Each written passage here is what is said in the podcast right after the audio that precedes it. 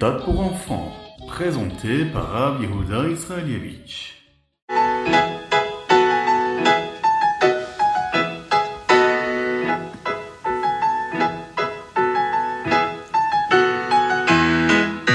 Aujourd'hui, c'est le 24 Tevet, c'est le Yortzeit du Alter Rebbe, du Admurazaken, la Askara. C'est un jour qui n'est pas simplement un jour pour se souvenir de quelqu'un qui est décédé, c'est un jour très spécial dans le domaine spirituel. Lorsqu'une personne est dans ce monde, elle accomplit de nombreuses mitzvot et fait euh, quelque chose de particulier de son existence. Elle transforme sa vie, son existence. Le jour du Yortzeit, toutes ces choses si spéciales qui ont été réalisées reçoivent une force supplémentaire de Dieu et élèvent l'âme de la personne ainsi que toutes ces mitzvot à un niveau beaucoup plus élevé dans le Gan Eden.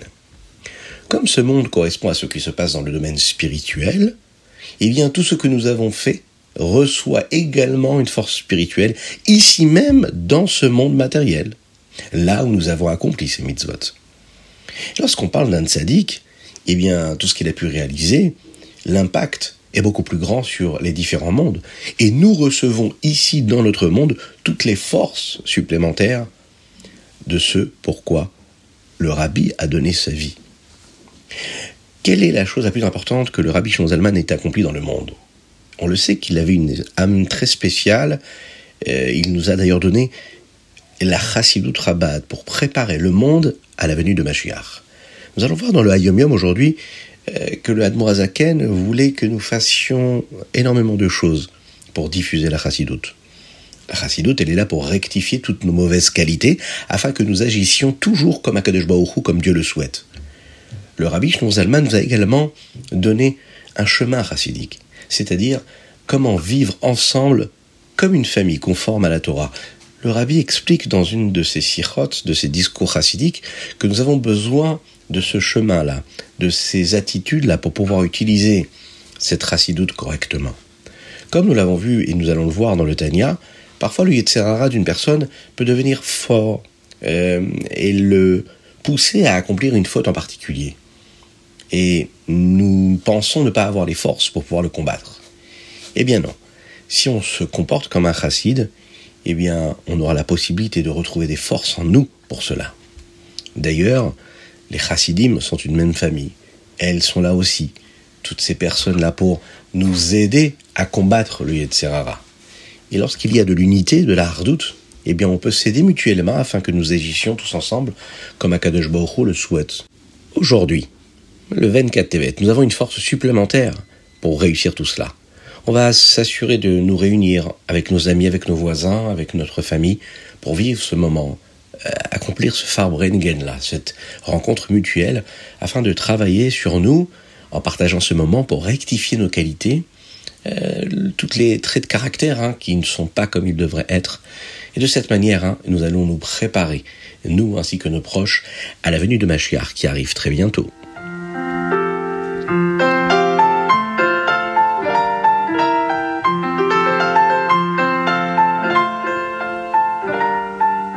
Bonjour à tous, infiniment heureux de vous retrouver pour partager avec vous le Chitatit du jour. Aujourd'hui, nous sommes Erev Shabbat Kodesh de la Parashat Shemot, nous sommes le vendredi, Yom Hailula, Rav Dalet Tevet 5784. Nous démarrons avec le Chumash du jour. Moshe a finalement accepté la shlichut de Dieu, la mission que Dieu lui a donnée. Il avait promis à Yitro de ne pas partir sans sa permission. Alors avant d'aller en Égypte, il va demander la permission à Yitro. Yitro va accepter. Moshe craignait que Datan et Aviram, qu'il avait dénoncé à part haut, et c'est ce qu'il avait forcé à fuir en Midian, pourraient essayer encore une fois de le tuer. Mais Hachem lui dit qu'ils étaient maintenant assez éloignés de tout cela et qu'ils ne seraient pas du tout dangereux pour lui. Moshe va mettre sa famille sur un âne. Cet âne avait été utilisé par Avram pour se rendre à la Akedat lorsqu'il avait offert son fils en sacrifice à Akadosh Baoru. Ce même âne très spécial, c'est celui qui va être utilisé à nouveau lorsque le Mashiach sera révélé. Hachem va dire à Moshe qu'il aurait des signes spéciaux à utiliser devant Paro, mais il devrait savoir que Paro ne les écouterait pas. Moshe devrait dire à Paro qu'il doit écouter, sinon il sera puni. Moshe et Tzipora, de leur côté, ont eu un garçon. Ils l'ont appelé Eliezer, juste avant de partir. Moshe savait aussi qu'il ne pouvait pas lui faire la Brit Mila tout de suite, car il n'est pas prudent de partir en voyage après une Brit Mila. Et lorsqu'ils étaient proches de l'Égypte, au lieu de faire immédiatement la Brit Mila, Moshe installa d'abord un lieu pour dormir. Mais Hachem, lui, n'était pas content, car il ne devait pas faire autre chose que ce que Dieu lui avait demandé. Il envoya donc un ange qui ressemblait à un serpent pour engloutir Moshe. Tzipora, elle, comprit que c'était à cause de la qui n'avait pas été faite, alors tout de suite elle a pris une pierre tranchante et elle a fait immédiatement la à son fils. Et là Hachem a envoyé l'ange. Hachem euh, dit à Aaron d'aller à la rencontre de Moshe dans le désert et il le rencontra à ce moment-là au Har Sinai, au mont Sinaï. Ils vont discuter ensemble et là Moshe va lui raconter ce qui s'était passé et lui dire qu'il était en train d'aller en Égypte et qu'ils allaient travailler ensemble auprès de Paro. Aaron, lui, quand il voit Moshe, son frère, arriver, pensait que Sipora et ses enfants euh, n'avaient rien à faire en Égypte, parce qu'il y avait déjà beaucoup de souffrances. Pourquoi rajouter encore d'autres personnes qui souffriraient elles aussi? Peut-être qu'il fallait qu'il les renvoie à Midian. C'est ce que Moshe va faire. Il va renvoyer sa femme et ses enfants à Midian. Et Moshe et Aaron se sont rassemblés ensemble pour y aller avec les dirigeants du peuple juif. Et devant le peuple juif, Moshe va faire tous ces signes-là que Dieu lui avait demandé de faire devant Paro, afin qu'il le croie, qu'il voit vraiment qu'il avait été envoyé par Dieu. Euh, même si la galoute, l'exil était si dur à supporter, les bénis Israël sur place vont croire tout de suite qu'Akadosh Baoru va les faire sortir d'Égypte, et ils s'inclinèrent pour remercier Dieu.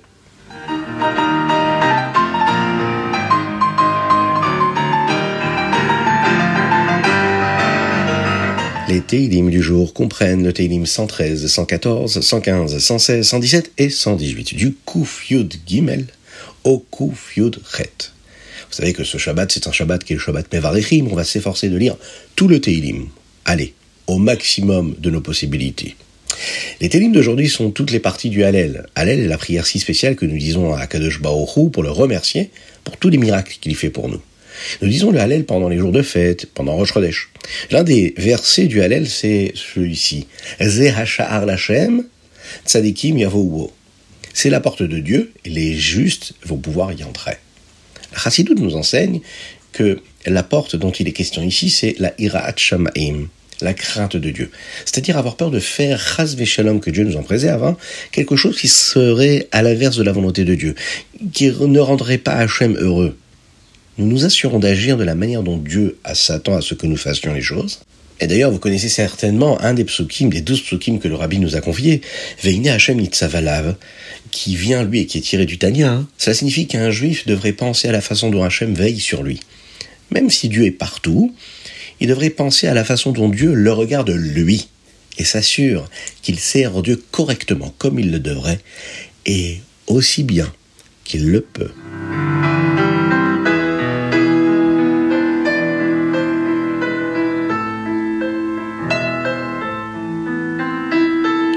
Tanya. Nous sommes dans les Likuté Amarim et le Perek Yud Gimel, 13e chapitre.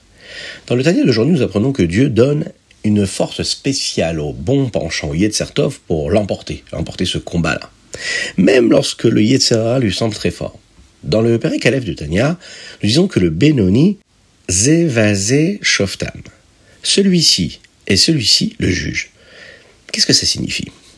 Le Rabbi Shmon explique qu'à l'intérieur de nous, il y a une sorte de tribunal, au tribunal, il y a deux juges qui sont censés décider de la manière dont tout devrait être.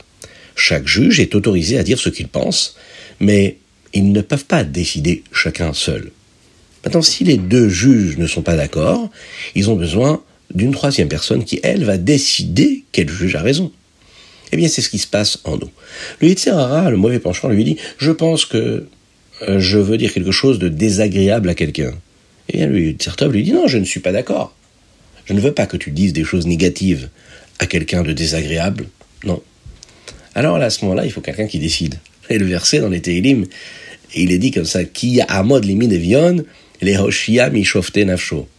Hachem se tient à la droite, c'est-à-dire le côté nefesh lokit, vous savez, dans le cœur, hein, l'âme divine, du pauvre homme, hein, pour le sauver de ceux qui jugent son âme. Hachem lui décide qui c'est qui a raison. Et en effet, Hakadosh Baruch choisit le Yitzartov, c'est lui qu'on doit écouter, c'est lui qui a raison.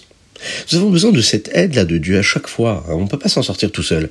Quand on sent que le combat est trop euh, difficile à, à aborder, et lorsqu'on ne sait pas comment convaincre le mauvais penchant à notre âme animale, notre corps, eh bien à ce moment-là, il ne faut pas avoir peur de demander à Dieu de nous aider, tout simplement, de demander à Dieu de nous aider de, à faire ce qu'il faut, même si le travail c'est à nous de le faire. Et c'est pas à Dieu de le faire. Mais on peut demander à Dieu de nous aider à faire ce que nous avons à faire. Nous avons besoin de son aide, parce que l'âme animale est très forte. Et elle devient plus forte simplement en utilisant euh, toutes euh, ces notions matérielles. À chaque fois qu'on utilise notre corps pour avoir un contact avec la matérialité du monde, avec les plaisirs du monde, avec euh, ce que le monde nous offre, eh bien, on le nourrit quelque part. Et à chaque fois qu'on l'écoute, eh bien, il se nourrit de vomi beaucoup, beaucoup, beaucoup plus grand. Et ce mauvais penchant-là prend le pouvoir. Donc le combat va être plus difficile. Donc on demande à Dieu de nous aider. Et quand Dieu nous aide, alors à ce moment-là, il nous aide à gagner l'âme animale dans notre tribunal, hein, celui qui se trouve à l'intérieur de nous.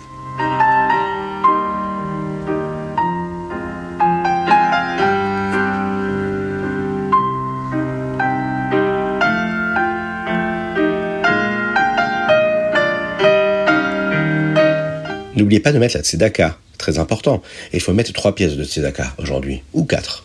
Une pour Erev Shabbat, une pour demain Shabbat, mais aussi également pour nos frères en Eretz Israël, que Kadosh les protège. Une petite pièce dans la tzedaka, et par cela, Mashiach arrivera. Avez-vous pensé à mettre un pouce levé hein, sur les différentes plateformes que vous utilisez pour écouter le Rita du jour? Avez-vous pensé également à le diffuser, à participer, à envoyer vos dédicaces? Oui, parce que c'est votre soutien financier et spirituel qui nous permet de diffuser plus de Torah, plus de mitzvot. Alors on compte sur chacun de vous. Nous allons tout de suite étudier le Hayom Yom. Aujourd'hui, nous sommes le Chavdalet Tevet. C'est le Yortzeit du Rabbi Shlomo Zalman, nous l'avons dit. Et le Rabbi Shlomo Zalman est décédé Motzai Shabbat Parashat Shemot dans un petit village qui est appelé Pienier. Le OL, c'est-à-dire cet endroit là où le Rabbi Shlomo Zalman est euh, enterré se trouve à Haditch. Le rabbi Maharaj, le rabbi Shmuel, hein, demanda une fois au Tzemar Tzedek et lui dit comme ça quand le rabbi Shmuel voulait que les chassidim suivent les minagim de la chassidoute, qu'espérait-il qu'il se passerait? Qu'est-ce qu'il attendait hein, de la chassidoute qu'il enseignait? Et là, le Tzemar Tzedek lui a répondu. Vivre selon la voie de la chassidoute signifie que tous les chassidim devraient être comme une seule famille. Le rabbi Shmuel voulait voir que tous les chassidim s'aiment les uns les autres, comme la Torah l'enseigne. Nous devrions avoir un ensemble de conduites et de comportements qui nous maintiennent unis. Par exemple, que tous les chassidim apprennent les mêmes shiurim, par exemple les mêmes études comme le chitat, le rambam, que nous soyons ensemble pour faire un farmingen, que nous fassions les miftaim, que nous allions ensemble et que nous fassions exactement les mêmes comportements que les rébéim, nos maîtres, nous ont transmis de génération en génération. La chassidoute, c'est de la vitalité, c'est de l'énergie vitale. Elle apporte de la lumière, de l'énergie dans tout. Elle rend beaucoup plus clair tout ce que nous côtoyons. Et elle nous permet de voir ce qu'il faut vraiment voir et savoir qu'est-ce qu'il faut en faire. Nous pouvons même comprendre ce que notre Yetzerara, notre mauvais penchant et les mauvaises midotes, c'est-à-dire les mauvais traits de caractère que nous avons en nous, euh, nous, mènent à faire, hein, afin de savoir comment les réparer. Le rabbi Shonzalman voulait que la chassidoute apporte de la, de la vitalité, de l'énergie et de la lumière dans chaque euh, domaine, dans chaque partie de vie de chacun, de chaque racide.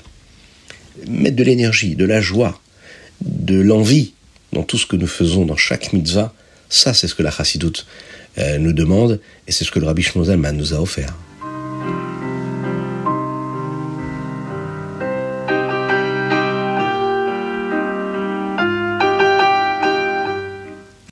Nous passons tout de suite pour euh, conclure notre étude au Rambam du jour, Ilchot Rovel ou Mazik. Dans le Rambam d'aujourd'hui, nous apprenons les deux derniers prakim, les deux derniers chapitres sur quelqu'un qui endommage les biens d'une autre personne. Nous apprenons également le premier chapitre de Rotsear, c'est-à-dire celui qui, Chaz Shalom, va tuer une autre personne. Dans le septième chapitre, nous apprenons davantage euh, sur les questions qui concernent une personne qui a créé des dommages, mais qui n'est pas sûr de savoir combien de dommages il a causé, comment est-ce qu'il doit euh, régler ça, et comment est-ce qu'il doit euh, réparer sa faute. Dans le huitième chapitre, nous apprenons le digne d'un Moser. Un Moser, c'est quelqu'un qui dénonce un juif au gouvernement pour qu'il le prenne et qu'il le juge pour lui ou pour son argent. Eh bien ça, c'est une très grande faute d'aller dénoncer une personne à un gouvernement qui ne fait pas partie de la communauté juive. Dans le premier chapitre de Ilchot Rotziach, nous en apprenons plus sur les deux mitzvot du Sefer Mitzvot d'aujourd'hui d'ailleurs. Euh, c'est d'ailleurs le Rambam nous dit hein, que c'est une personne qui sauve une personne qui sauve un autre juif, c'est comme si elle sauvait le monde entier. Vous connaissez peut-être cette phrase-là. Le rabbi nous dit que c'est la même chose qui est vrai ici. Si l'on aide un juif à faire une mitzvah et à donner à chaque enfant une bonne éducation juive, eh bien, c'est également de cette façon-là qu'on peut sauver la vie d'une personne. Ce que nous dit ici le Rambam, c'est ce que nous dit ici le Rabbi, c'est que quand on sauve un juif physiquement, eh bien, on sauve un monde entier. Eh bien, quand on le sauve spirituellement, c'est aussi ce qu'on est en train de faire. On le sauve, on le sauve pour toute sa vie. Et on est en train de sauver un monde entier.